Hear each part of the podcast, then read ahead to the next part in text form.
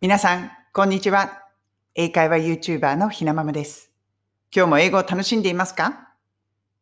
このチャンネルでは、学校では教えてくれない便利な英語のフレーズを、海外生活のエピソードと一緒にイギリス・ロンドンから皆さんにお届けしています。今日は、お悔やみの言葉。これをね、英語でどう言うか、お話ししたいと思います。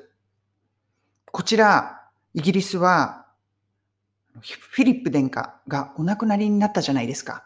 そこでね、今すごくよく聞く聞く言葉、まあ私もね、あこういうふうに言うのが一番いいんだななんて考えた言葉なんですね。ですから今日はこちらをシェアしていきたいと思います。お悔やみ申し上げます。結構難しいですよね。どういうふうに言うか。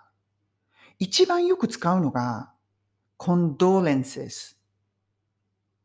まあ、お悔やみ申し上げますというそのままですよね。condolences という言葉を使うんですね。これあの、例文は概要欄の方に貼っておきます。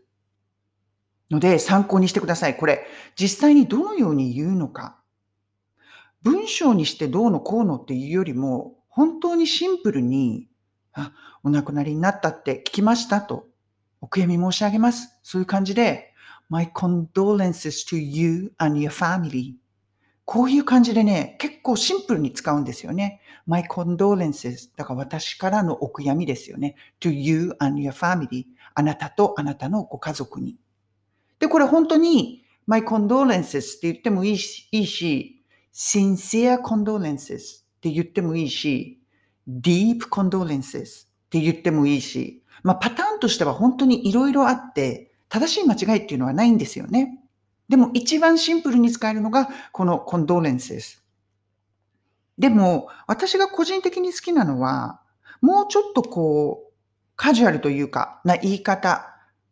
特にね、お友達とかよく知っている人のご家族でが亡くなったりした時なんかは、まあ、コンドレンセスっていう言葉も使いますけれども、I'm so sorry. そういう言葉をね、私は使うことが多いんですよね。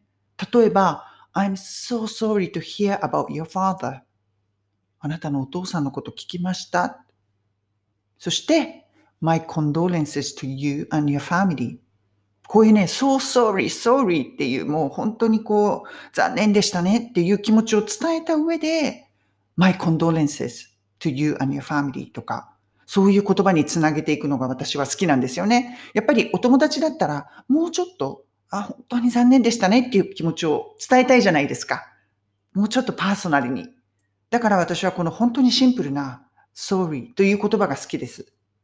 あと私が個人的に好きなのは My thoughts are with you and your family この言い方。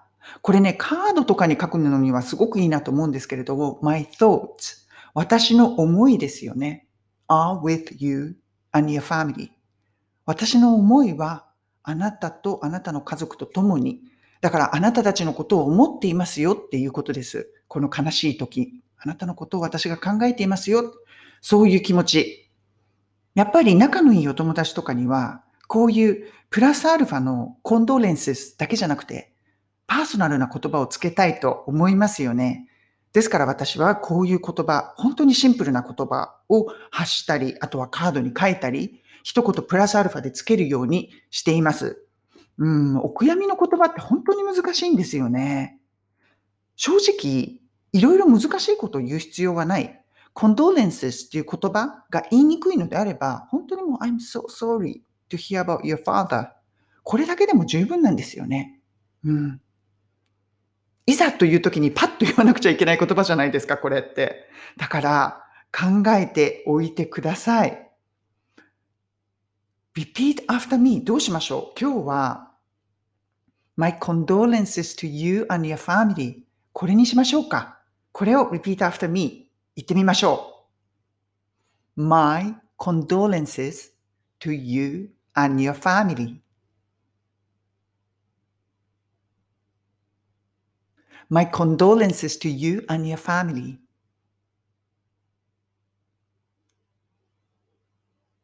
My condolences to you and your family.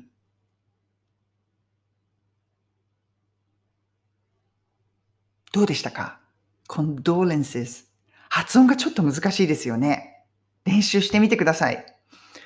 このフィリップ殿下、もう99歳でしたから、で、しばらくね、病院で入院されてるっていうのもニュースが流れていたので、国民みんな、うん、長くないだろうなと思っていたと思います。だから、サプライズではないですね。びっくりしたっていうことはないです。フィリップ殿下元気だったんですよね。結構96歳で最後の公務をされた時、ちょっちょっちょっと、ちゃんと歩いていて、ああ、元気な方なんだなぁなんて思っていたんですよ。で、今イギリスはどちらかというと、まあ、お亡くりお亡くなりになったっていうことと同時に、エリザベス女王、お気の毒にって、やっぱりね、女王に対するこの気持ち、本当にお悔やみ申し上げますっていうこう気持ちが強いんですよね。70年も一緒に結婚してたんですもんね、結婚生活。すごいことですよね。で、ちょっとドラマ化されてるかとは思いますけれども、エリザベス女王が13歳の時に、このフィリップ殿下を見て恋に落ちたという、まあ、ちょっとドラマ化されてますけど、ドラマチックになってると思いますけど、まあ、長い付き合いですよね。で、こちらのネットフリックスのドラマ、The Crown。これを見るとね、結構こうやっぱりエリザベス女王のこととかフィリップ殿下のこととかが、まあ、もちろんドラマ化されていますけれども、描かれていて、こういうね、ことに興味がある方にはおすすめです。The Crown。ぜひ見てください。